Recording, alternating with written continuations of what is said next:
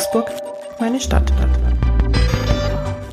Herzlich willkommen zu Augsburg, meine Stadt, dem Gesprächspodcast der Augsburger Allgemeinen.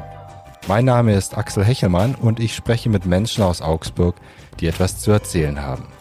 Das können Prominente sein, aber auch Personen mit besonderen Berufen oder Lebenswegen.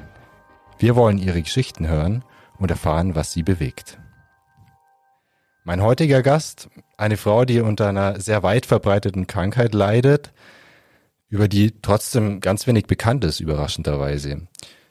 Und eine Frau, die das Beste draus macht, nämlich anderen Betroffenen zu helfen damit. Herzlich willkommen, Caroline Spott. Ja, danke schön, dass ich hier sein darf. Wir duzen uns. Caro, Axel, ähm, schön, dass du da bist. Erstmal eine ganz belanglose Frage, die man so im Alltag oft zu hören bekommt, die oft auch gar nicht so ernst gemeint ist, aber ich meine es mal ernst. Wie geht's dir denn heute? Heute ist ein guter Tag. Ähm, ich habe heute schon tolle Kunden im Laden gehabt. Also eine frisch diagnostizierte Frau, ein Mann, der gar nichts mit der Krankheit zu tun hat und äh, trotzdem auf Leute in Augsburg trifft und das weiterempfiehlt. Also ich habe einen ja, schönen, positiven Tag gehabt. Und jetzt bin ich in einer schönen Podcast-Folge mit dabei. Also es könnte eigentlich gar nicht mehr besser werden. Heute geht's mir richtig gut. Schön. Freut mich sehr, dass du da bist. Äh, du hast schon deine Krankheit angesprochen, du hast deinen Laden angesprochen. Du leidest unter Lipödem ja. oder Lipödem. Einmal alle zusammen. Lipödem. Vielen Dank für die Hilfe. Ähm, über die Krankheit sprechen wir heute und über deinen Weg, wie du damit umgegangen bist. Du hast nämlich geschafft, aus was eigentlich Schlimmen was Positives zu machen und darüber sprechen wir heute. Aber erstmal ganz grundsätzlich, ich glaube, wir müssen ein bisschen aufklären. Ich hatte keine Ahnung, was Lipödem ist, was dahinter steckt. Vielleicht kannst du es mal erklären. Lipödem ist eine krankhafte chronische Fettverteilungsstörung. Die kann optisch ausgeprägt sein oder eben nicht. Das ist dann äh, die Krux daran. Sie hat verschiedene Stadien, die man durchlaufen kann. Also äh, optisch hat sie verschiedene Stadien. Sie kann im leichtesten Stadium trotzdem die gleichen Schmerzen haben wie im stärker ausgeprägten Stadium. Es kann eine Größe 36 haben, es kann eine Größe 56 haben. Es betrifft meistens Frauen. Es kann aber auch einige Männer betreffen, die vielleicht Hormonprobleme haben. Also man geht davon aus, dass es einen Hormontrigger gibt. Und diese chronische Fettverteilungsstörung, wie der Name schon sagt, ist chronisch und dementsprechend nicht heilbar. Man kann sie therapieren, man kann sie operieren, aber es ist meistens eigentlich eine Symptombehandlung. Und immer dann, wenn eine Symptombehandlung im Spiel ist, muss man natürlich auch gucken, dass der Kopf und seine Kopfgesundheit auch mit betrachtet werden. Und darum kümmere ich mich dann in dem Moment. Ich bin kein medizinisches Fachpersonal, aber ich bin trotzdem Expertin im Laufe der letzten 14 Jahre geworden, darin einen guten Weg damit zu finden und nicht den Verstand zu verlieren, weil chronische Schmerzen wirklich mit aller Bescheidenheit richtig kacke sind. es ist einfach, also ne, Rheuma und Arthrose und was nicht alles immer Schmerzen verursachen, ähm, auch starke Kopfschmerzen, Migräne, das nagt alles an den Nerven und leider Lipidem auch. Da gehen wir gleich noch näher drauf ein. Jetzt sitzt du mir hier im Podcaststudio in Lechhausen äh, gegenüber die Abendsonne strahlt dich so ein bisschen von draußen an. Wenn du so reinkommst, wenn ich dich so sehe, denke ich mir natürlich erstmal, du siehst gesund aus, alles gut. Ähm, was ich merke, dass du ähm, Kompressionshandschuhe oder Strümpfe an den Händen hast ähm, und auch, glaub, an den Beinen Kompressionsstrümpfe. Ja, genau. Also ich bin zu drei Viertel meines Körpers, glaube ich, eingepackt in Kompressionsbestrumpfung. Das ist eine Strumpfhose und auch Armstrümpfe mit Handschuhen. Und das hilft dabei, die Schmerzen möglichst einzuschränken. Also bei manchen funktioniert die Kompression so gut, dass sie Schmerzen lindern kann.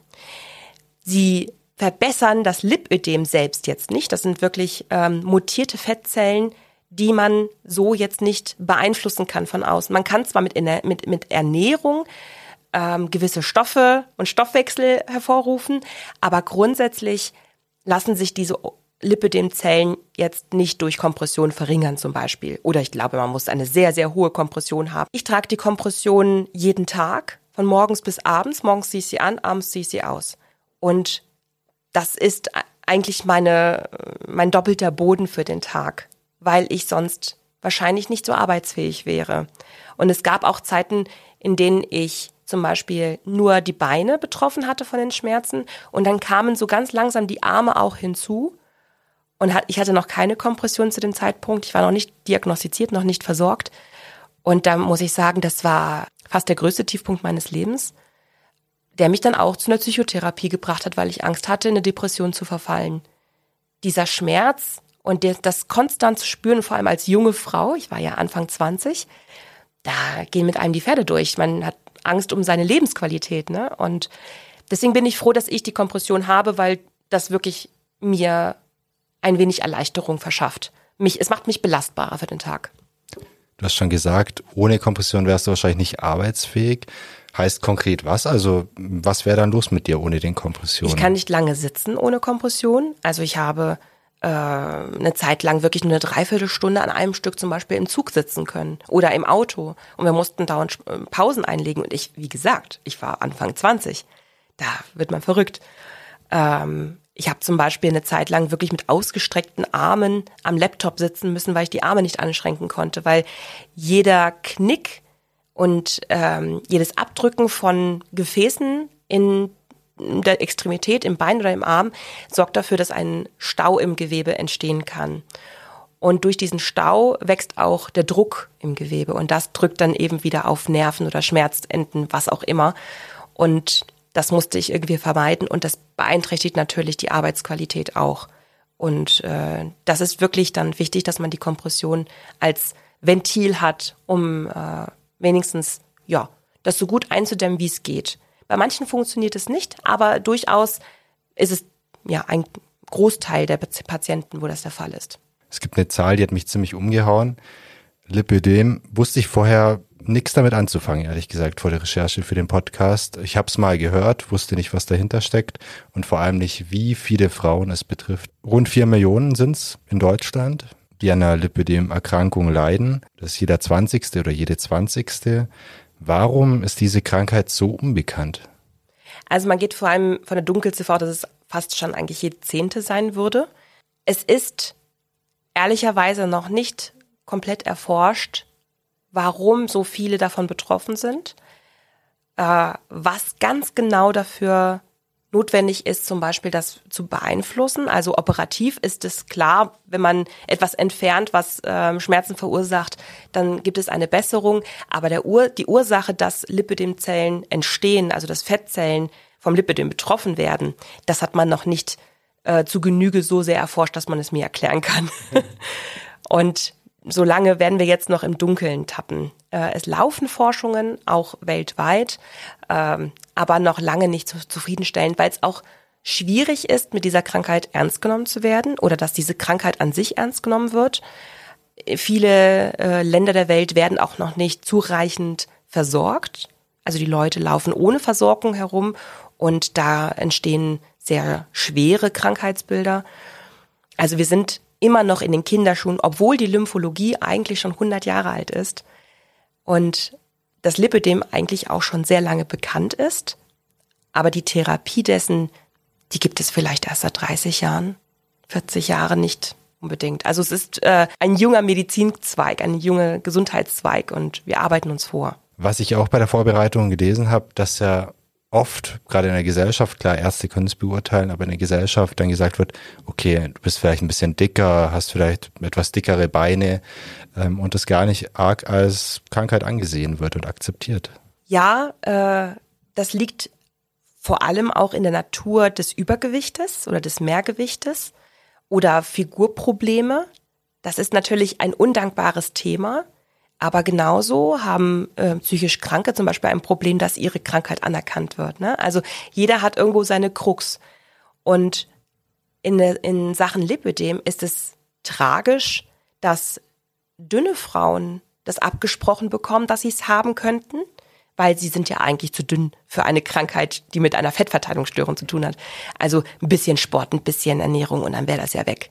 So wird man abgespeist oder man ist zu dick für die Krankheit und es ist eigentlich nur Adipositas, die man hätte.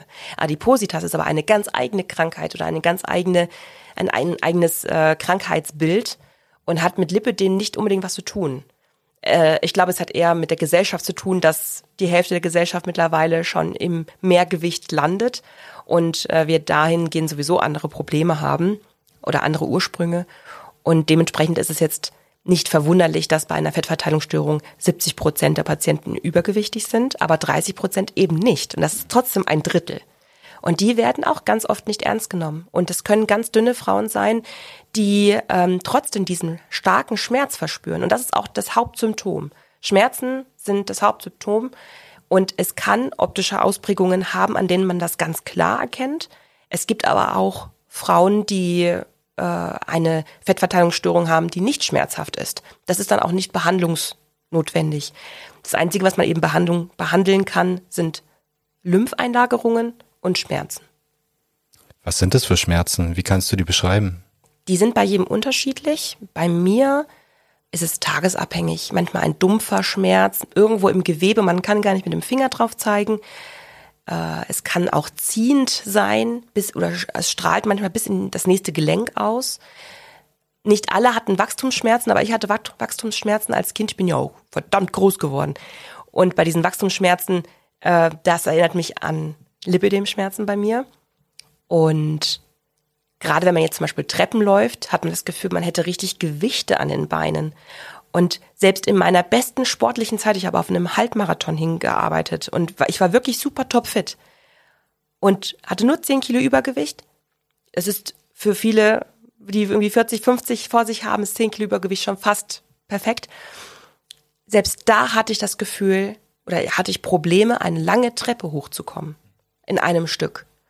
Und das kann man gar nicht beeinflussen. Das ist einfach da. Und äh, Treppensteigen ist so ziemlich der Feind. Oder man hat Berührungsschmerzen. Also wenn man sich zum Beispiel so einen Eisdielenstuhl vorstellt, der diese Lehnen, diese ganz starren Lehnen links und rechts hat, und man sich dann da reinsetzt und hat vielleicht ein sehr breites Becken und breite Oberschenkel, das schnürt so ein, dass es einen unfassbar wehtut. Manche ähm, erzählen auch davon, dass ihre Katze, wenn sie auf den Oberschenkel steigt, schon wehtut. Also Druckschmerz, Berührungsschmerz sind real und es kann auch manchmal in der Nacht wehtun, dass ähm, die Beine da auch ja manchmal eine Nachtkompression brauchen. Also es gibt ganz viele verschiedene Facetten von Schmerz, leider. Der Stuhl ist okay hier? Ja, der ist wunderbar. Also ich bin, ich fühle mich gleich genau richtig hier. Super, das freut mich. Den Halbmarathon hast du dann nicht angetreten, oder? Ich habe eine Staffel vom Halbmarathon dann gelaufen. Ich bin dann beim Frankfurt-Marathon 14 Kilometer gelaufen. Und das ist auch nicht nix. Das ist in Ordnung. Wir hatten ähm, eine kleine Gruppe gestartet von Lipödem-Kämpferinnen, die zusammen Sportevents betrieben haben. Dann sind wir einen Zehn-Freunde-Triathlon zum Beispiel gelaufen, gefahren und geschwommen. Also jeder hat ein Zehntel Ironman absolviert und zu, zu zehnt hatten wir einen Ironman. Cool. Und äh, den Frankfurt-Marathon sind wir gelaufen und sowas. Also äh, es gibt eben auch sportliche Lipödem-Betroffene oder ähm, es gibt eine, die Pole Dance macht und es gibt ganz viele ähm, Positivbeispiele dafür, dass Leute sich davon auch nicht bremsen lassen oder eben einen Alternativweg finden, aber trotzdem ihr Leben versuchen, so gut es geht zu leben. Und das ist das, was ich versuche auch mitzuverkörpern und auch mit hinauszutragen und da auch meine Reichweite für zu geben. Das heißt, Lipödem ist nicht gleich Lipödem, jedem geht's anders damit. Der eine hat mehr Schmerzen, die andere weniger. Der eine kann noch ganz gut Treppen steigen, die andere vielleicht nicht mehr. Ganz genau. Also es ist wie mit jeder anderen Krankheit auch. Ne? Nicht jeder hat die gleiche Migräne. Manche haben ganz viele äh, schlechte Tage im Monat und manche haben es wirklich vielleicht einmal, zweimal im Jahr, aber dafür dann heftig. Ne? Also es gibt so viele verschiedene Facetten, wie es eben Menschen gibt. Und doch betrifft die Krankheit ja sehr viele Menschen. Warum wird denn so wenig drüber gesprochen? Gut, dass die Forschung vielleicht nicht so weit ist, ist nochmal ein anderer Punkt, aber wenn eine Krankheit so weit verbreitet ist, warum ist sie so wenig sichtbar in der Öffentlichkeit? Es liegt zum einen, glaube ich, an dem ernst genommen zu werden. Denn es ist nicht so einfach, über eine Krankheit zu sprechen, wenn man vor allem Scham dafür empfindet, dass man so lange auch einen Spießrutenlauf vielleicht hinter sich hat, dass man nicht, dass man lange nicht ernst genommen wurde. Und dann soll man über ein Thema sprechen, was einen emotional so in den Boden stampfen kann. Das ist gar nicht so einfach. Das Problem ist, ich merke das ja auch, ähm, wenn ich über diese Krankheit sprechen möchte oder über mich sprechen möchte, die äh, am liebsten gesehenen Themen sind natürlich die voller Drama, Leid und kurz vor Schwerbehindertenausweis. Das ist eben bei einem Prozentsatz auf jeden Fall auch der Fall, aber nicht, nicht bei dem Großteil. Ne? Also es ist ja sehr unterschiedlich, wann wurde man diagnostiziert, wie sportlich ist man oder wie, wie beweglich, wie sehr schafft man auch den Weg aus einer Adipositas, weil das sind alles große, große Ziele und viele von uns fühlen sich sehr alleingelassen oder haben keine kein Backup in der Familie.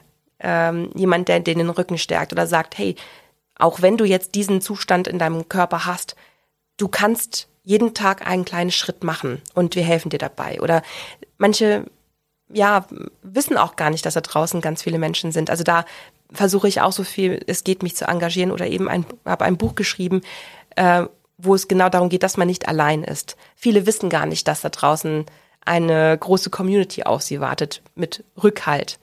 Also es ist ein sensibles Thema und ich glaube, es müsste eigentlich genauso präsent sein wie Schlaganfall, Diabetes und Fußpilz.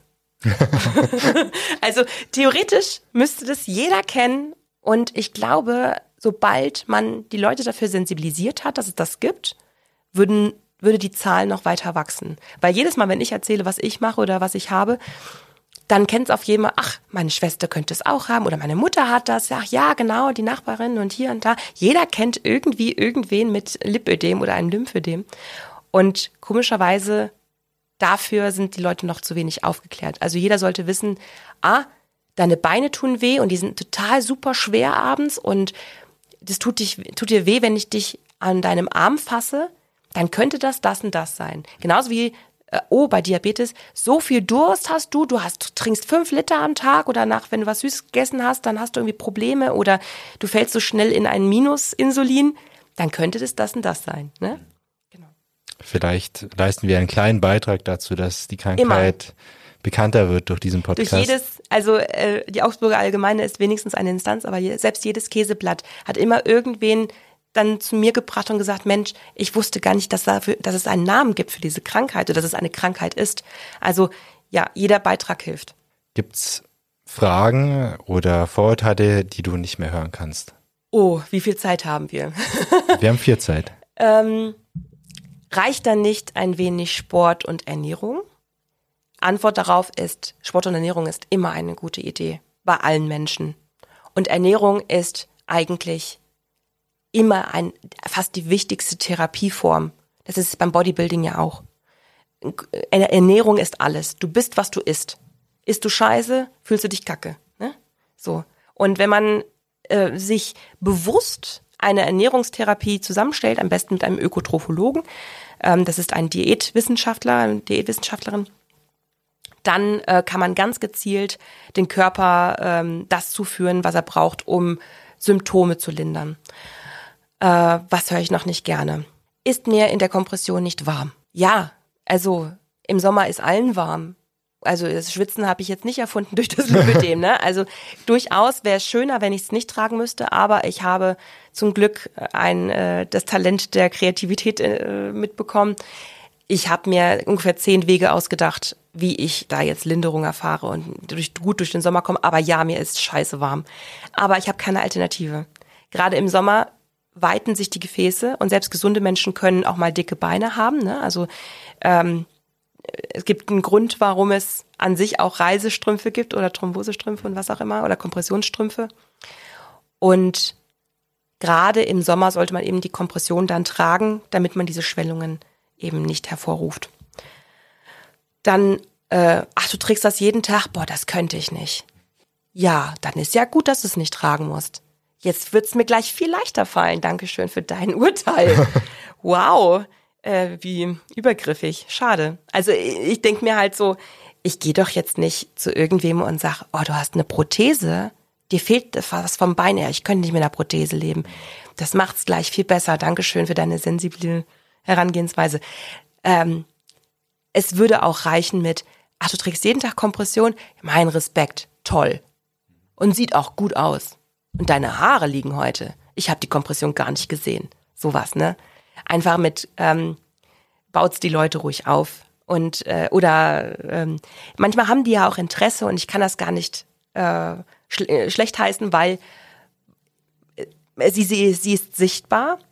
Also darf man ruhig fragen, ach, haben Sie eine Verbrennung oder was? Nee, ich hab, äh, musst du jeden Tag tragen gegen Schmerzen, das und das. Alles klar, ist, ist geregelt. Und wieder was geschafft, dass jemand weiß, ist nicht immer eine Verbrennung. Ähm, und es gibt, oh, es gibt so viel, was man sagen könnte. Wie sind die Augsburger? Sind die eher der Typ, oh, das könnte ich nicht, oder sind die eher der Typ, super siehst du aus? Also ganz ehrlich, unter uns Betschwestern. 99 Prozent der Leute interessiert es nicht. Einer der wichtigsten Sätze, die ich niemals vergessen werde, und die sage ich ungefähr einmal die Woche, du bist nicht der Nabel der Welt. Die Leute interessieren sich nicht unbedingt für dich, nur weil du da bist. Du findest eine Sekunde in deren Leben statt. Und deine Kompression ist da auch nicht das Top-Thema. Den Leuten ist auch egal, ob du einen Pickel im Gesicht hast oder wie die Haare liegen oder ob du letztes Weihnachten zehn Kilo weniger hattest. Das interessiert die einfach nicht. Und das ist total befreiend. Das ist richtig gut. Dementsprechend alles, was sich bewegt, ist interessant. Und da würde ich auch hingucken. Also wenn jemand feuerrote Haare draußen hat, da gucke ich ja auch hin. Es ist ja einfach die Natur des Menschen. Und deswegen ist das alles in Ordnung. Ähm, die Augsburger sind bis jetzt sehr, sehr gut zu mir gewesen. Aber ich mache es auch besonders gut, weil das ist Teil meiner Therapie. Als ich meine Armdiagnose bekam, fiel ich eben in dieses besagte Loch. Und das war meine Eigentherapie, die ich mir ausgedacht habe, dass ich irgendwie einen Weg zu der Einigung mit meiner Armkompression finden musste, weil ich dachte, jetzt bin ich echt absolut offensichtlich krank. Jetzt ist vorbei. Jetzt werde ich jeden Tag angesprochen. Jetzt bin ich total krank. Ganz schrecklich. Und ehrlicherweise, das ist auch okay. Das darf man in dem Moment so denken, weil das ist eine totale Herausforderung für einen. Man muss sich ja ganz neu sortieren. Und dann habe ich mir überlegt, ey, wie werde ich eins mit dieser Kompression und wie kann ich meinem Kopf erleichtern? Also habe ich mir eine modische Eigentherapie entwickelt. Ich ziehe mich seitdem jeden Tag, auch wenn ich krank bin, tipptopp an, so dass meine Kompression darin entweder nicht auffällt oder absolut zum abgerundeten Tip-Top-Outfit beiträgt. Ne? Und das hat dafür gesorgt, dass ich jeden Tag ein gutes Körpergefühl habe, weil wie fühlt man sich in einem Hosenanzug oder in einem total tollen Abendkleid? Oder wie, wie, wie fühlt man sich im Brautkleid? Warum fühlt man sich denn nur einmal im, im Leben so? Ne? Warum nicht jeden Tag das Brautkleidgefühl haben? Warum nicht jeden Tag Hochzeit mit sich selbst haben? ne, diesen Respekt vor sich selbst und seinem Körpergefühl und dem Kopfgesundheit. Und deswegen ziehe ich mich jeden Tag richtig gut an. Und seitdem ich das getan habe, regnete es Komplimente im Flur, weil äh, die Leute das anerkennen, dass man das macht. Und es inspiriert sie auch, sich auch nochmal irgendwie da zurechtzumachen, weil es immer irgendwie, man läuft anders über den Flur. Man huscht nicht herum und man denkt, man muss sich irgendwie verstecken. Deine Beine sind trotzdem da. Also eine Marlene-Hose oder eine, klar kannst du eine Marlene-Hose tragen, aber wenn du es jeden Tag machst, also weg sind die dadurch nicht. Du zensierst dich ja fast. Das muss nicht sein. Deine Beine sind real, die sind da, die sind echt, dürfen so sein. Das ist irgendwie durch die Natur passiert. Also sind die echt und da und legitim. Ne? Äh, alle denken mal, sie müssten irgendeiner Norm entsprechen. Die Norm gibt's ja gar nicht. Es gibt ja nur links und rechts es ist, es ist, ein, es sind 0,5 Prozent, die irgendwie einem Schönheitsideal entsprechen. Also ist das ja völlig unrealistisch. Brauche ich ja nicht. Also unrealistische Ziele sind ja Kacke. Die machen einen ja nur verrückt. Ähm, ja, und so habe ich eben meine modische Eigentherapie entwickelt. Und das war der Schlüssel für mich zu einem absolut neuem Denken. Dieses Ich bin meines Glückes Schmied. Das sprechen wir später drüber, das schieben wir noch ein bisschen auf. Schauen aber erstmal kurz noch in die Vergangenheit. Ähm, zu den Anfängen klingt blöd, aber ähm, zum Moment der Diagnose und vielleicht auch ein bisschen davor. Gab es so ähm, einen Moment, wo du gemerkt hast, irgendwas stimmt mit meinem Körper nicht ganz, irgendwas ist nicht ganz gesund? Und wie war das? Es war ein ganz klarer Moment. Ich war noch Azubine und saß abends im Zug und auf einmal hatte ich ein Stechen in den Bein. Und auch selbst wenn ich erst 19 war, ich wusste ja, das gehört nicht in meinen Körper, ne? Das war völlig neu und ich war wirklich erstaunt, wie, wo das jetzt herkommen soll.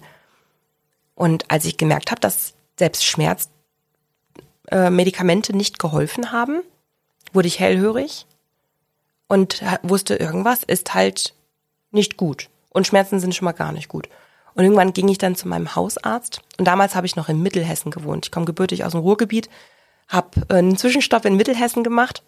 Und da hatte ich das Glück, dass dieser Hausarzt mich geistesgegenwärtig in eine Gefäßklinik in der Stadt überwiesen hat. Und dort hat die äh, Ärztin mit der Koryphäe damals studiert, die ähm, quasi die Liposuktion, also die Operation des Lipidems ähm, etabliert hat. Also ich hatte einfach einen Sechser im Lotto und wurde direkt richtig diagnostiziert. Das, ist, das passiert eigentlich gar nicht. Und wenn man sich das mal vorstellt, ist das ein richtiges Armutszeugnis, dass bis heute, auch wenn jetzt 14 Jahre ins Land gezogen sind, dass bis heute die Diagnostik immer noch nicht auf einem ordentlichen Standard ist. Die ist immer noch nicht auf einem ordentlichen Standard, weil die Diagnostik äh, Tasten und Ausschließen beinhält. Also man kann zum Beispiel äh, das knotige Gewebe ertasten, also das Gewebe verändert sich durch, das Lipödem und man muss viele Sachen ausschließen und am Ende bleibt Lipödem. Weil man muss auch gucken, liegt denn vielleicht eine Thrombose vor, wenn man jetzt wirklich ganz starke Schmerzen hat oder kann es Rheuma sein oder Fibromyalgie. Ne? Also es gibt ganz viele andere Sachen, die man ausschließen muss. Und das ist keine gute Diagnostik, wenn man nicht einfach einen Laborwert nehmen kann. Ne? Oder irgendwie ein Röntgenbild, aha, das. Manche machen Ultraschall, da muss ich gestehen, das kann ich nicht einschätzen, wie hoch da die Trefferquote ist. Äh, dementsprechend gibt es viele, es gibt nicht viele fehldiagnostiziert, aber wahrscheinlich auch ein paar und ein paar, die wirklich bis zum vierten, fünften Arzt gehen müssen, um endlich die Diagnose zu bekommen. Und dementsprechend hatte ich wirklich Glück. Das ist, das gibt's eigentlich kaum. Und ich wurde auch direkt richtig versorgt. Hat aber an, ja, an der Schwere der emotionalen Last jetzt nicht viel geholfen. Also ich wurde dann versorgt und äh, habe mir erstmal nicht so wirklich was dabei gedacht. Ich war auch so schlau, um nicht viel zu googeln. Es gab auch gar nicht so viel zu googeln. Also so viel Informationen gab es damals nicht. Äh, ich glaube, es gab noch nicht mal Smartphones. Ich weiß nicht. Es war wirklich noch eine, war noch eine frühe Zeit des Internets. Und irgendwann eben, als dann die Arme dann hinzukamen und ich wusste, dass das der gleiche Schmerz ist wie in den Beinen, da ähm, ja, war dann erstmal zappenduster bei mir. Da habe ich dann Heulkrämpfe gekriegt und ich war völlig am Boden. Also ich bin wirklich ein sehr glücklicher Mensch und das hat mich so ins Gegenteil gekehrt, dass ich panisch wurde, dass das nicht so weitergehen darf, weil ich wusste, wenn ich jetzt nicht die Reißleine ziehe, falle ich in ein viel tieferes Loch und da braucht es noch mehr Energie, um wieder herauszukommen. Also habe ich dann eine Psychotherapie in Angriff genommen. Das war die beste Entscheidung. Unterhalten wir ganz kurz mal, da warst du Anfang 20, als die Diagnose feststand. Jetzt bist du 34. Mhm. Also eine ganze Zeit inzwischen vergangen. Du hast vorher auch schon äh, anklingen lassen, dass es dir natürlich nicht gut ging mit dieser Diagnose. Ich stelle es mir so vor, Anfang 20, da hat man jede Menge vor, will vielleicht feiern gehen oder auch mal ein Fotoshooting machen oder sich mit Freunden treffen, sich einfach gesund und frei und fit durchs Leben bewegen. Ähm, weißt du noch, als die Diagnose dann wirklich feststand, was da in dem Moment in dir vorging? Ich hatte Panik, dass ich in zehn Jahren am Rollator stehe. Ganz ehrlich. Weil ich einen so schnellen Verlauf hatte von meiner Erkrankung, äh, dass ich Angst hatte, wo soll das enden, wenn ich innerhalb von zwei Jahren äh, ja eben so viel Prozent äh, meines Körpers dem Ganzen verloren habe. Man hat das Gefühl, man hat ein Monster in sich, das man nicht bändigen kann. Und es macht total frustriert und, und äh, ängstlich. Und man findet auch emotional nicht den Halt, weil wem will man das denn erklären, wie es einem geht? Wie soll man denn überhaupt die Worte dafür finden? Ne?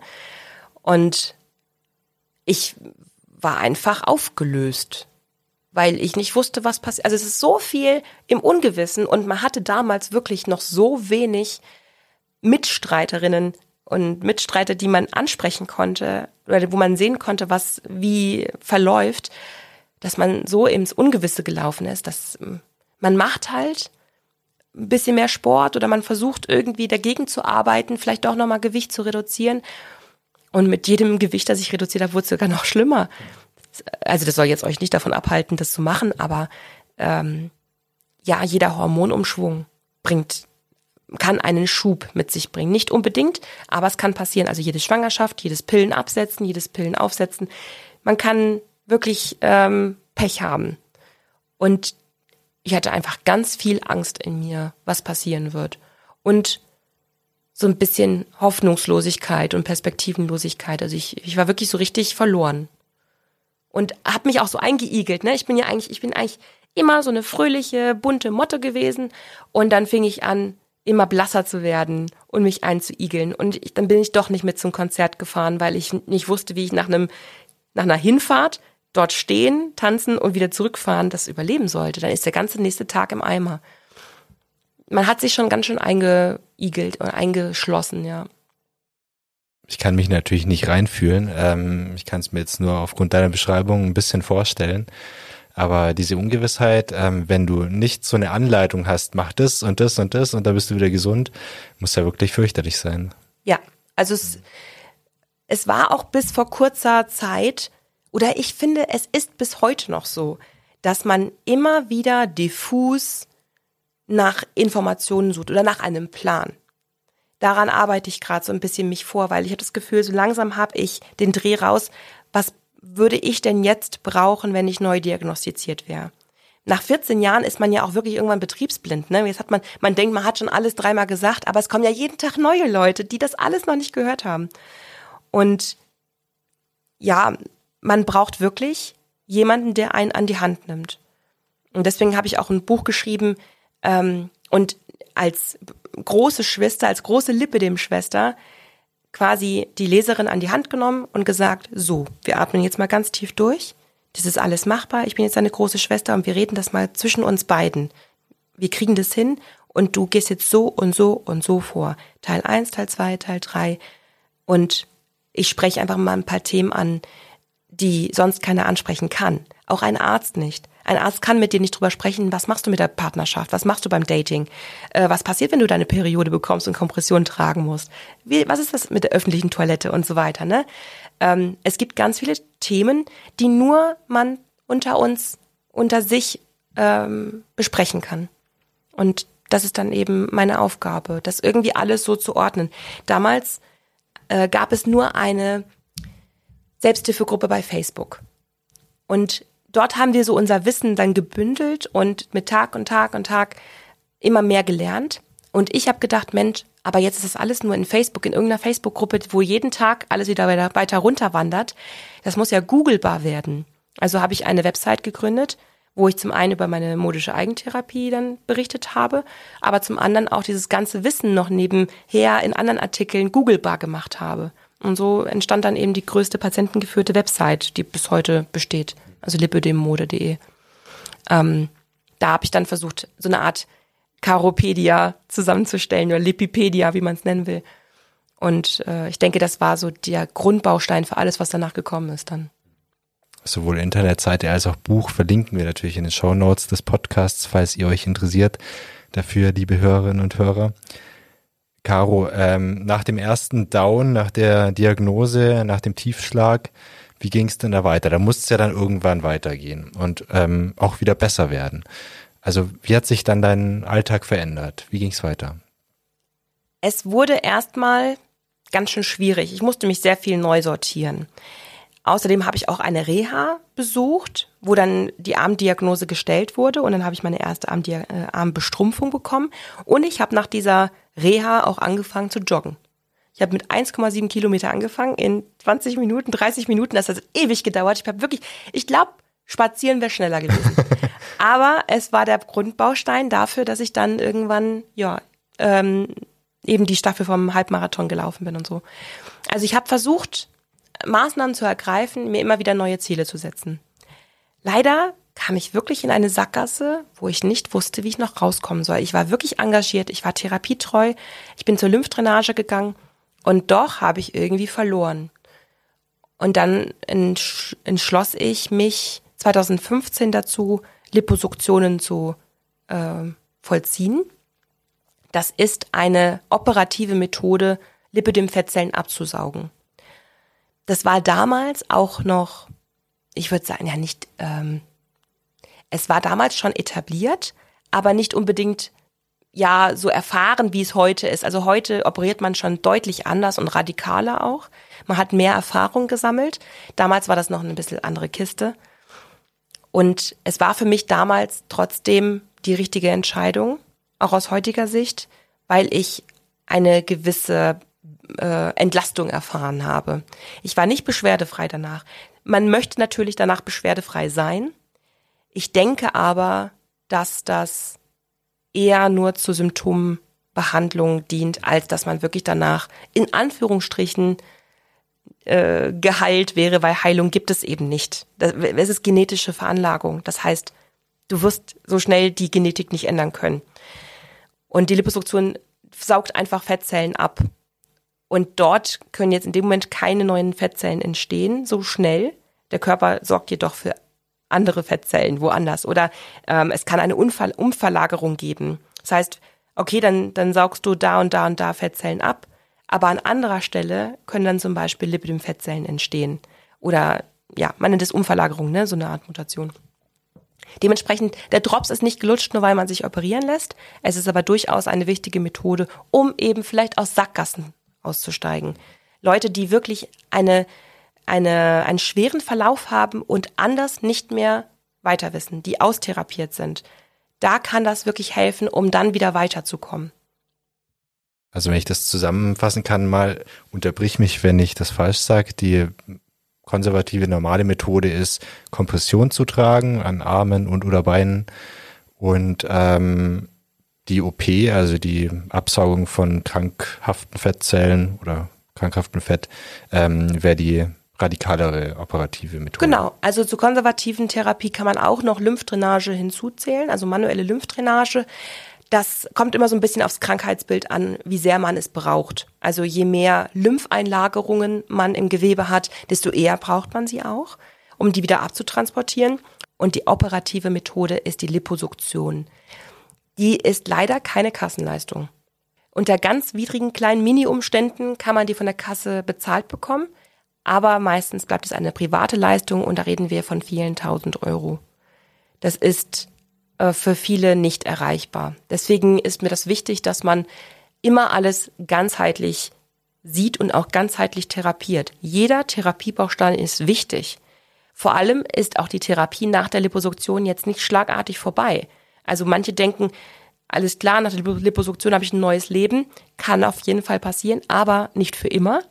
Du musst gucken, dass du diese, dieses Ergebnis erhältst.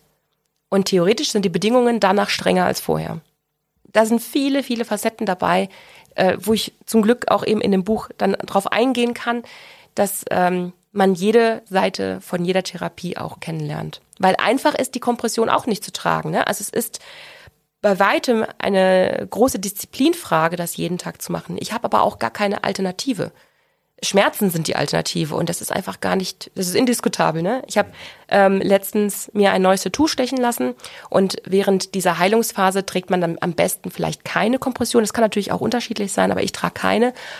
Und als ich dann das erste Mal wieder Kompression getragen habe, an den Armen war das, war ich sofort erleichtert, weil ich dachte, boah, ja gut, jetzt ist, jetzt kann ich wieder damit arbeiten. Ne? Das heißt, ich brauche sie. Es ist eine Hassliebe. Ich bin froh, dass ich sie habe weil eben in anderen Ländern in, in der Welt äh, hat man die nicht zugänglich. Aber es ist immer wieder Arbeit, sie anzuziehen. Wenn wir noch mal kurz zur OP zurückkommen, ich habe äh, in Vorbereitung zum Podcast eine Doku angeschaut.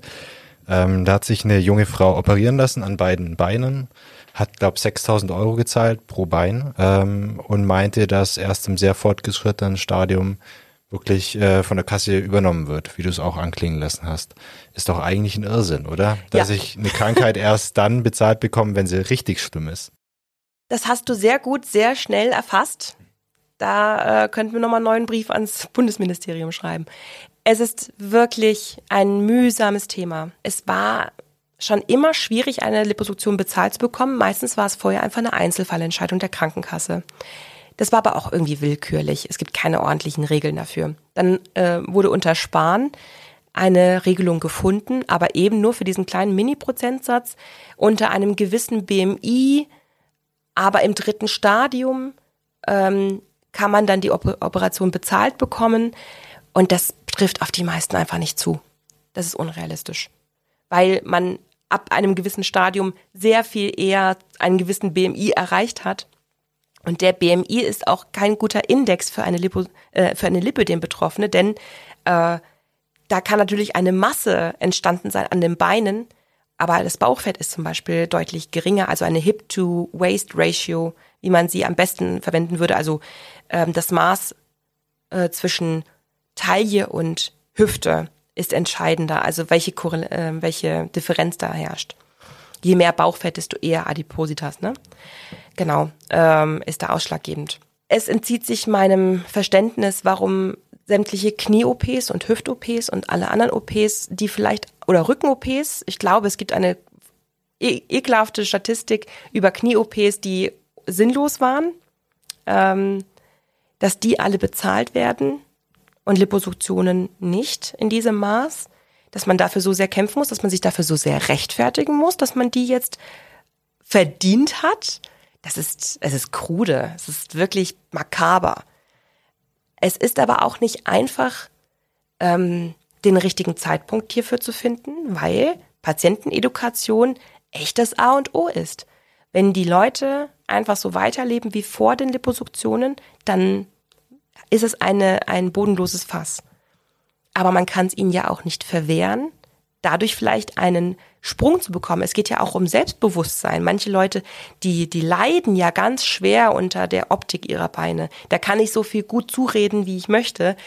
Manche haben auch einfach echt ähm, ein großes Problem mit dieser Optik. Und das kriegen die auch nicht los. Und die Operation, die hilft schon vielen Leuten dabei. Es ist also wieder mal so viele Facetten, die ähm, diese OPs legitim werden lassen würden. Und dementsprechend ist es eigentlich böse gesagt unterlassene Hilfeleistung, wenn man einfach zuguckt, wie es Patienten immer schlechter gehen muss, bis sie in irgendein komisches kleine, kleines Mini-Raster bekommen, um dann operiert zu werden. Es ist, man entfernt den äh, Blinddarm ja auch nicht kurz vom Durchbruch. Ne? Also, aber das ist halt das Problem mit dem Gesundheitssystem, das kein Gesundheitssystem ist, sondern eher so ein Krankensystem. Ne? Also es fördert nicht die Gesundheit, sondern es greift, wenn der Kochtopf am Dampfen ist, ne? Weil du den Punkt Selbstbewusstsein angesprochen hast, habe ich von einem Fall gelesen von einer Schülerin, ähm, wahrscheinlich exemplarisch für ganz viele, die sich wirklich angewöhnt hat, eine große Tasche mitzunehmen, die ihr geschickt vor ihre Beine zu platzieren, wenn sie über den Schulhof läuft, damit die anderen nicht sehen, dass sie dicke Beine hat. Wie war das bei dir früher? Ähm, hattest du auch Probleme mit deinem Selbstbewusstsein oder ist das heute noch so manchmal? Ich bin 1,81 groß als Frau. Und äh, klar, in einem anderen Universum hätte ich Model werden können, aber grundsätzlich, ja, es ist auch nicht witzig, immer die Größte zu sein. Oder du bist die Lauteste oder die, was, was auch immer. Ne? Also Kinder finden ja immer irgendwas, was man einem aussetzen kann. Ähm, es hätte alles sein können. Bei mir war es die Größe und ich war auch, ja, nicht stark übergewichtig, aber ich hatte immer so drei Kilo zu viel als Kind und dann wurde es halt immer mehr mit dem äh, Teenageralter. Meine Körperform war mein größtes Problem, als ich wirklich mein Höchstgewicht hatte. Ich war sehr, sehr unglücklich damit. Aber diese Körperprobleme, die können ja auch ganz anders sein, zum Beispiel eben hängende Brüste nach einer nach einer starken Abnahme zum Beispiel oder nach einer Schwangerschaft und sowas, ne, Schwangerschaftsstreifen. Also auch Männer haben sehr viele Komplexe und Probleme mit ihrem Körper, weil wieder irgendwas gibt, was man sich zu lange angeguckt hat und denkt, das darf nicht so sein. Was ich in meinen Vorträgen sehr oft sage, weil es ganz, ganz wichtig ist, die Leute müssen sich an unseren Anblick gewöhnen. Wenn sie die nicht zu sehen bekommen, und da braucht es dann ganz viele starke Pionierinnen von uns und Pioniere, auch Männer eben, jede Form, die existiert, ist einfach real. Die ist da. Die darf so sein. Das hast du dir nicht ausgesucht. Die ist so gekommen. Das heißt, es gibt kein falsch und kein richtig. Ähm, solange es einfach da ist, ist es richtig. Punkt. Das heißt, je mehr sich von uns zeigen, desto einfacher wird es für die, die sich nicht trauen, sich auch zu zeigen. Je mehr Leute ins Schwimmbad gehen, egal welche Beinform sie haben oder vielleicht einen Bein stumpf oder blind sind oder was auch immer, desto mehr denken sich, ah, okay, das ist also Vielfalt. Und dann haben sie sich das, also man muss sich wirklich mal so ein Schwimmbad vorstellen.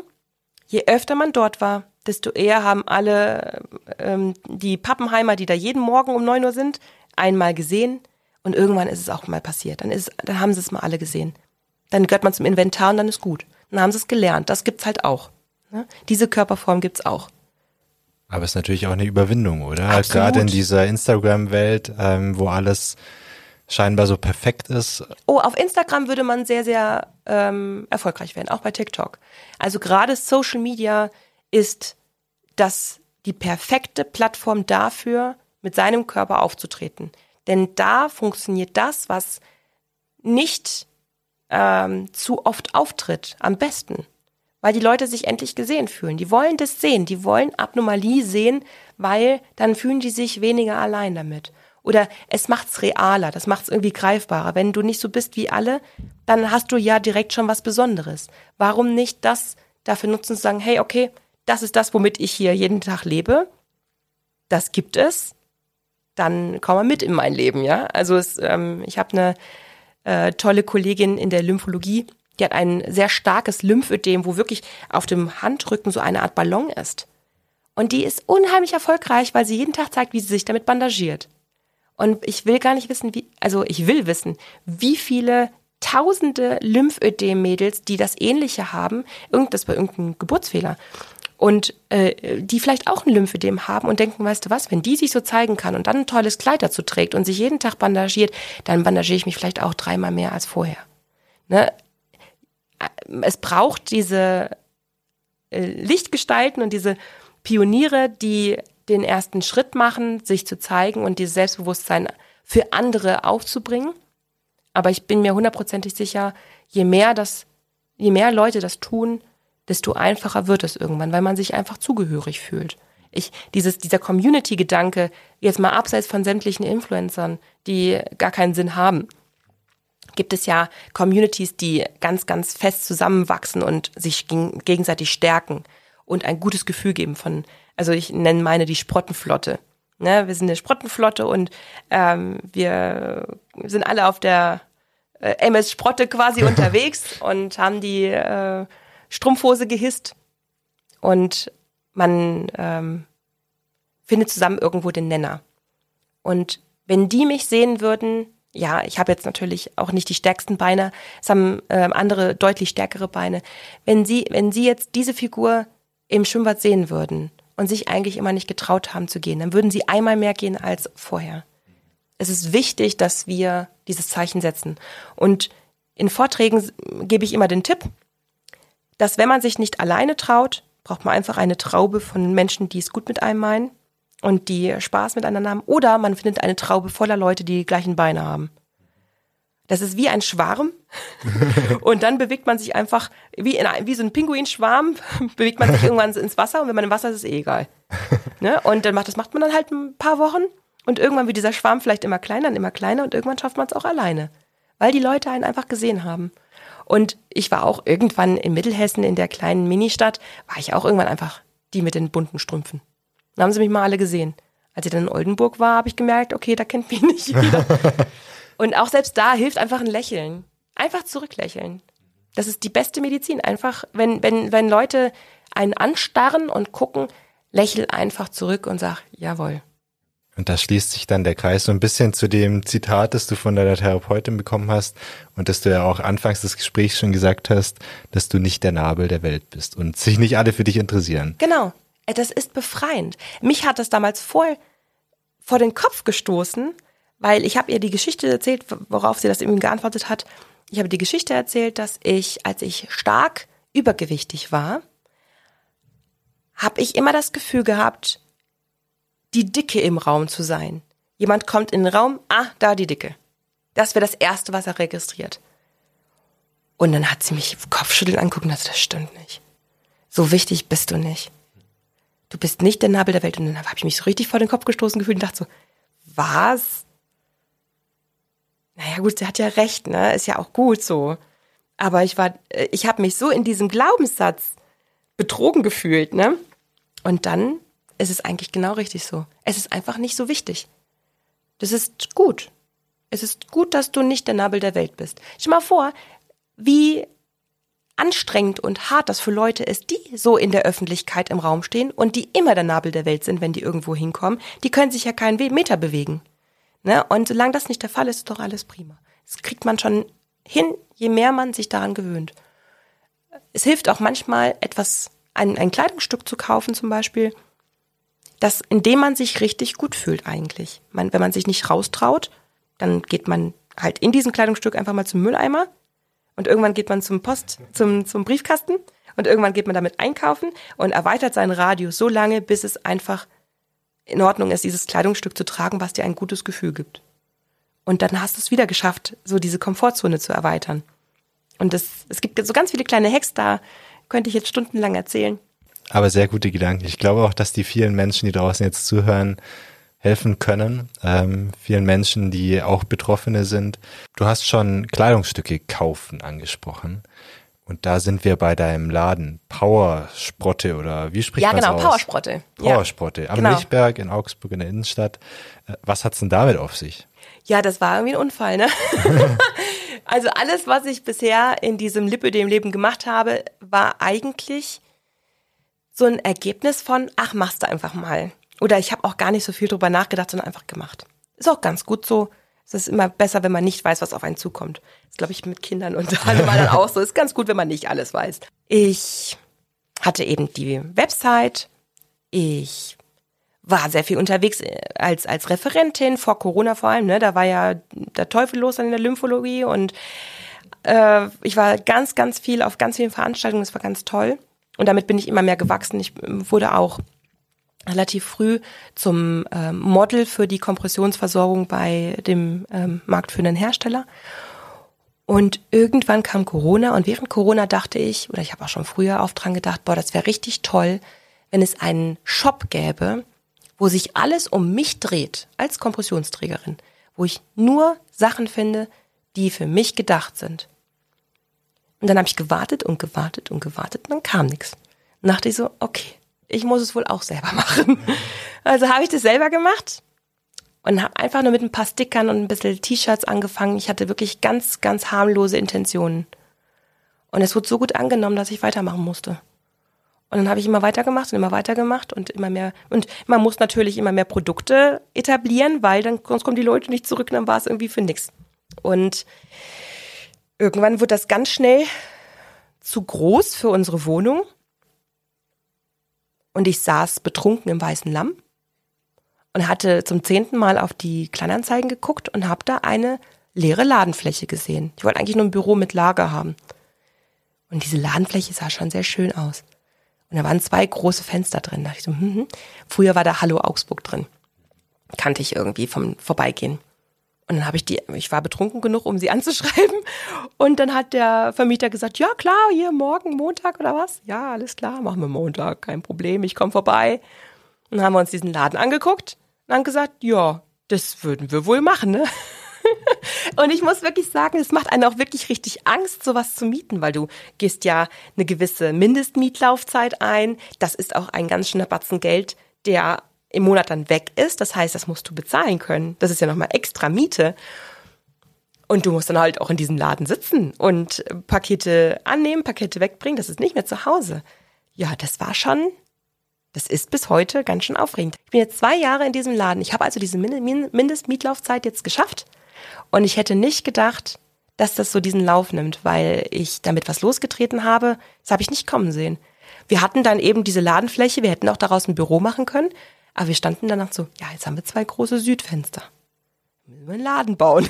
Also haben wir innerhalb von drei Monaten einfach so einen Laden aus der Hüfte geschossen. Ich habe das Glück, dass mein Mann ein sehr, sehr guter Handwerker ist und hat dann einfach so die Garderobenständer geschweißt. Ah, oh, das kriegen wir günstiger hin. Zack, geschweißt. die Theke gebaut und äh, wir haben das alles irgendwie so aus eigener Hände Arbeit aufgebaut und uns so dazu rechtgedeichselt. Und so entstand so ein richtig kleines Mecker für Selbsthilfegruppen aus ganz Deutschland, ähm, die mich da besuchen und dann so ein kleines Event haben und sich richtig freuen daran, dass ich denen das alles so biete und dass sie einfach als Mensch wahrgenommen werden, der Lipödem hat und nicht das Lipödem mit dem Menschen dran, ne? Weil das Problem ist, dass in der Gesundheitsbranche ganz oft immer nur die Krankheit im Vordergrund steht. Aber du versorgst ja einen Menschen. Und der möchte rundum versorgt werden auch mit Kinkerlitzchen, die er einfach nur hat, weil, ist witzig, oder das kann er verschenken, oder das tut ihm gut, wenn er am Tag mal auf so ein Armband gucken, da steht, I am the storm. Und ich so, so, ja, genau, aber ein richtiger, also richtiger Organ bin ich heute. Ähm, es, ich versuche sie zum Lachen zu bringen. Ich versuche sie auch äh, ihnen das Gefühl zu, geben, gesehen zu werden. Und wenn man in meinen Laden kommt, der ist einfach nur nett. der ist einfach nur freundlich und hübsch und bunt und schön und gemütlich. Und da geht's nicht um Krankheit. Das, da gibt's ganz vieles, was für deine äh, Diagnose sehr sinnvoll ist oder für die fürs Tragen der Kompression. Aber es geht nicht in erster Linie um deine Krankheit, sondern um dich als Mensch, der das hat. Und du als Mensch, der gerne sich mit schönen Dingen umgeben möchte. Und so hat sich das dann irgendwie etabliert. Und mit dem, dann irgendwann kam ein äh, Verlag auf mich zu, weil eine Followerin mich vorgeschlagen hat, ob ähm, dieser Verlag nicht mit mir ein Buch schreiben möchte. Und dann hat, hat der Verlag mir geschrieben. Und dann konnte ich ja nicht Nein sagen, wenn schon ein Verlag auf einen selbst zukommt, ja. Dann habe ich halt ein Buch geschrieben. Auch noch. ja, das war alles, es ist alles sehr aufregend. Mal immer alles zum ersten Mal und denkst du so, ja komm, dann mache ich das auch noch. Und das, ähm, ja, mit dem Buch ist genau das, was pass äh, das passiert, was ich mir immer gewünscht habe, dass ich die Leute erreiche, die ich online nicht erreiche. Ich will unbedingt, dass auch offline, was wahrscheinlich einen riesigen großen Teil ausmacht, der Leute, die nicht wissen, dass online diese kleine Parallelwelt in, äh, besteht. Und die wollte ich unbedingt erreichen und sagen, hey, du bist nicht allein, wir sind da draußen, wir sind eine ganz große Sprottenflotte. Und da findest du so ein ganz weiches Kissen, das du fallen darfst. Du kannst einmal alles an Last loslassen, was du da so emotional immer mit dir herumpackst, weil ich hab dich und ich weiß, was du durchmachst, aber es gibt auch ein gutes Leben mit. Und das muss man einmal sehen und mal lesen und sich dann wohlfühlen. Du hast gesagt im Artikel äh, mit meiner Kollegin Ina Marx, den verlinke ich natürlich auch, dass du, soweit du weißt, die einzige bist, die sowas macht mit Tatsächlich, diesem Laden. ja. Ich, ich weiß von, und ich bin wirklich gut vernetzt, ich weiß von keinem ähnlichen Shop weltweit. Und ich äh, habe jetzt gerade erst eine Bestellung nach New York versendet. Also es gibt wirklich ähm, einen riesigen Bedarf in der ganzen Welt. Und irgendwie habe ich etwas geschaffen, was da ein Zufluchtsort ist. Und ich fühle mich unfassbar geehrt. Ich, ich lerne, dass ich eine Expertin bin, aber natürlich fühle ich mich nur als kleine Powersprotte. Ich gebe ganz viel Power und ganz viel Energie in diese Welt und irgendwie passiert das alles, was man anzieht. Und ich weiß, dass das von mir kommt, aber trotzdem bin ich sehr ehrfürchtig und weiß um diese Verantwortung, aber ich bin fasziniert und so ähm, geehrt, dass ich das sein darf. Ich finde das richtig toll. Und ich glaube, dass das nur funktioniert, weil ich das mache. Man muss, glaube ich, unterscheiden zwischen einer Firma, die, und bei aller Liebe, ich muss jetzt gerade lernen, wie man wirtschaftet. Ne? Also es, ist, es, es lernt man nicht mal so eben. Also so einen Laden zu führen, ist ganz schön viel. Man lernt viel. Und ich bin jetzt kein BWLer. Ich ähm, bin Mediengestalterin, ne? also ich komme eigentlich von der Marketingseite. Und es gibt natürlich meistens Firmen, die ganz klar als oberste Priorität haben, Geld verdienen. Das, da muss so viel rauskommen, dass sich das auch lohnt.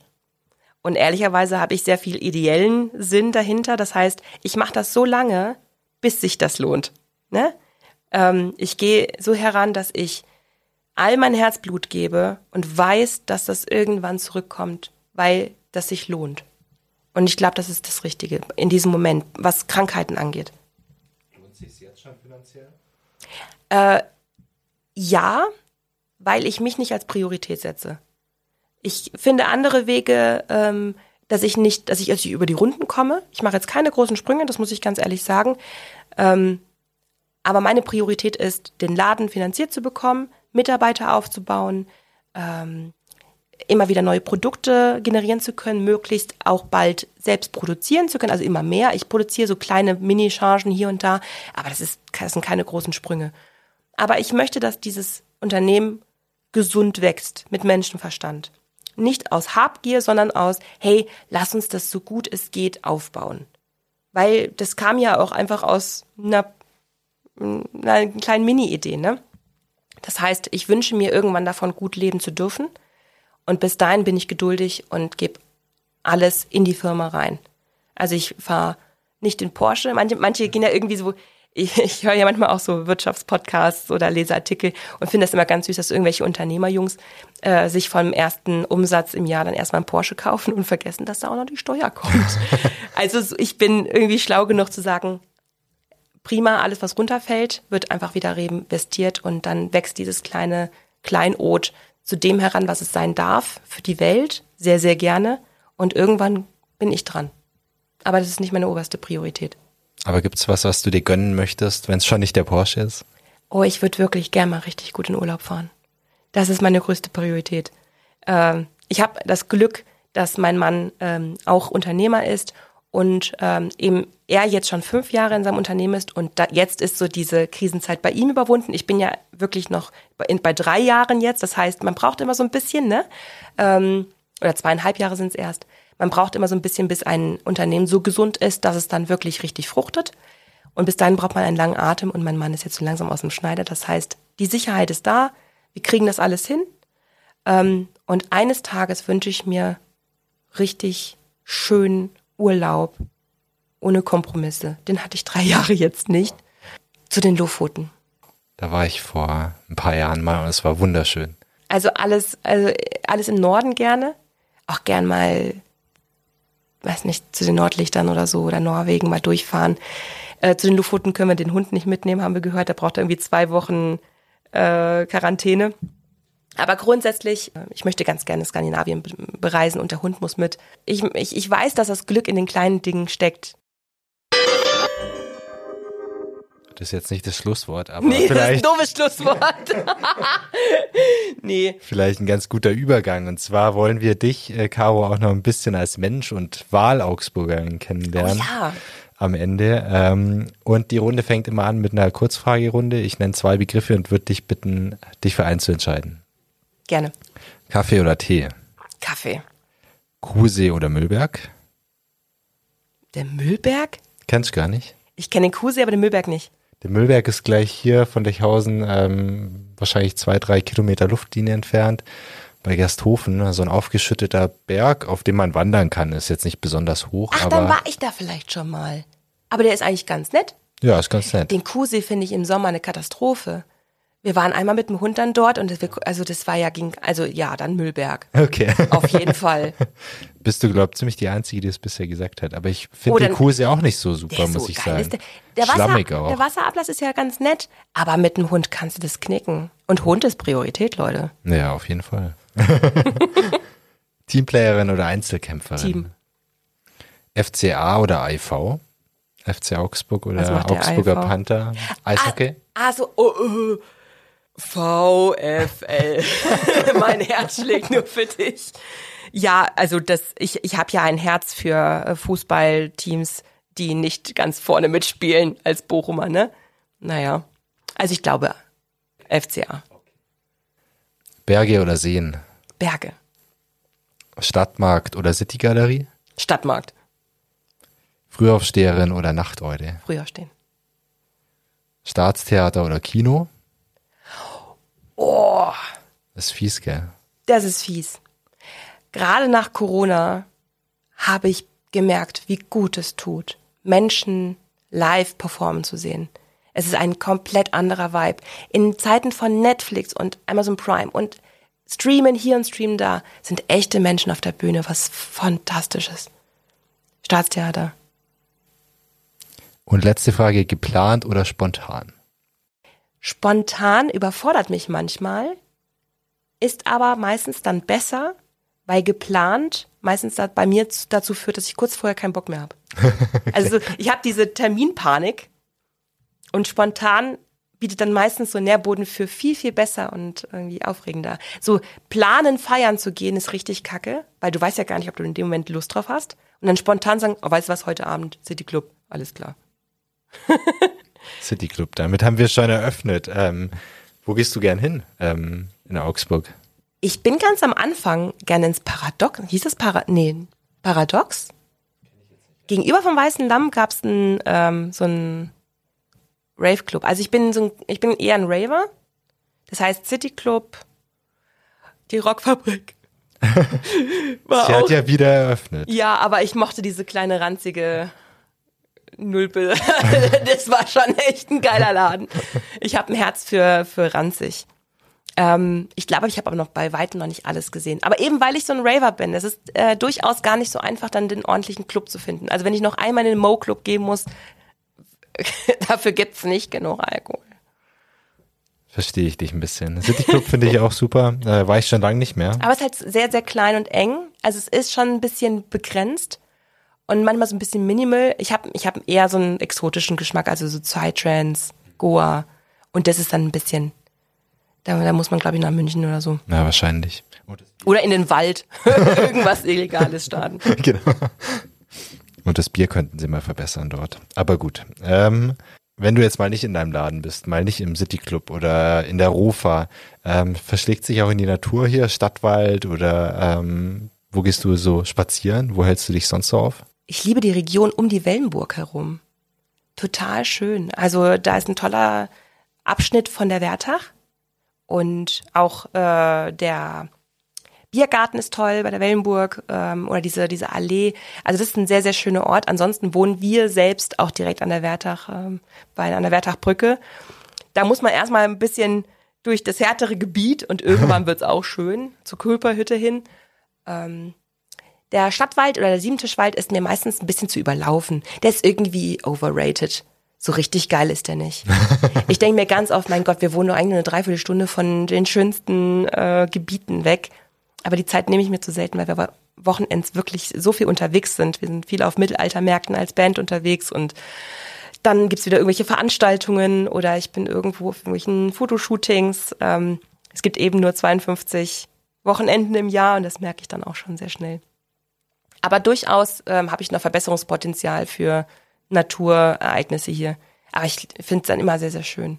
Kannst ja mal den Müllberg dann ausprobieren. Genau, also ich glaube, wir waren einmal da und ich äh, wusste nicht, dass es Müll ist.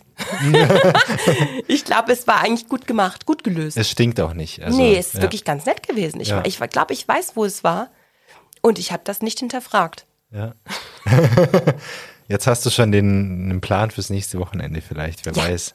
Ähm, du bist ja nicht ursprünglich in Augsburg geboren. Ähm, Gibt es auch was, was du hier in der Stadt gar nicht magst? Also, ich glaube, ich liebe diese Stadt. Über alles. Ich finde, ich habe mich noch nie in einer Stadt so zu Hause gefühlt. Augsburg verbindet so dieses Gefühl von Großstadt. Es ist groß genug, aber es ist total Dorf. Jeder kennt jeden irgendwie und ich finde das richtig schön. Ich finde das toll, wenn man sich so gegenseitig immer mehr kennt oder dass die Netzwerke sich so vermischen und ähm, auch die Altstadt ist irgendwie so ein kleines Dorf für sich auch die Ladenbesitzer kennen sich dann irgendwie unter, untereinander und besuchen sich. Ich finde das richtig, richtig gemütlich und schön. Wenn man im Ruhrgebiet aufgewachsen ist, dann ist das natürlich eine ganz andere Dimension. Also wir sind da zehn Millionen Leute. Ne? Die, die Stadtgrenzen verschwimmen miteinander. Das erkennst du nur durch ein Stadtschild, ein äh, äh, Gebietsschild, dass jetzt da eine neue Stadt anfängt. Und das ist, das ist ein anderer Schnack, hat auch total seine ähm, schönen Seiten und man macht so das Schönste aus allem, also gerade so Industriekultur, ist echt eine coole Sache. Aber Augsburg ist halt einfach so wunderbar. Ich fühle mich wie eine Königin, wenn ich hier wohne.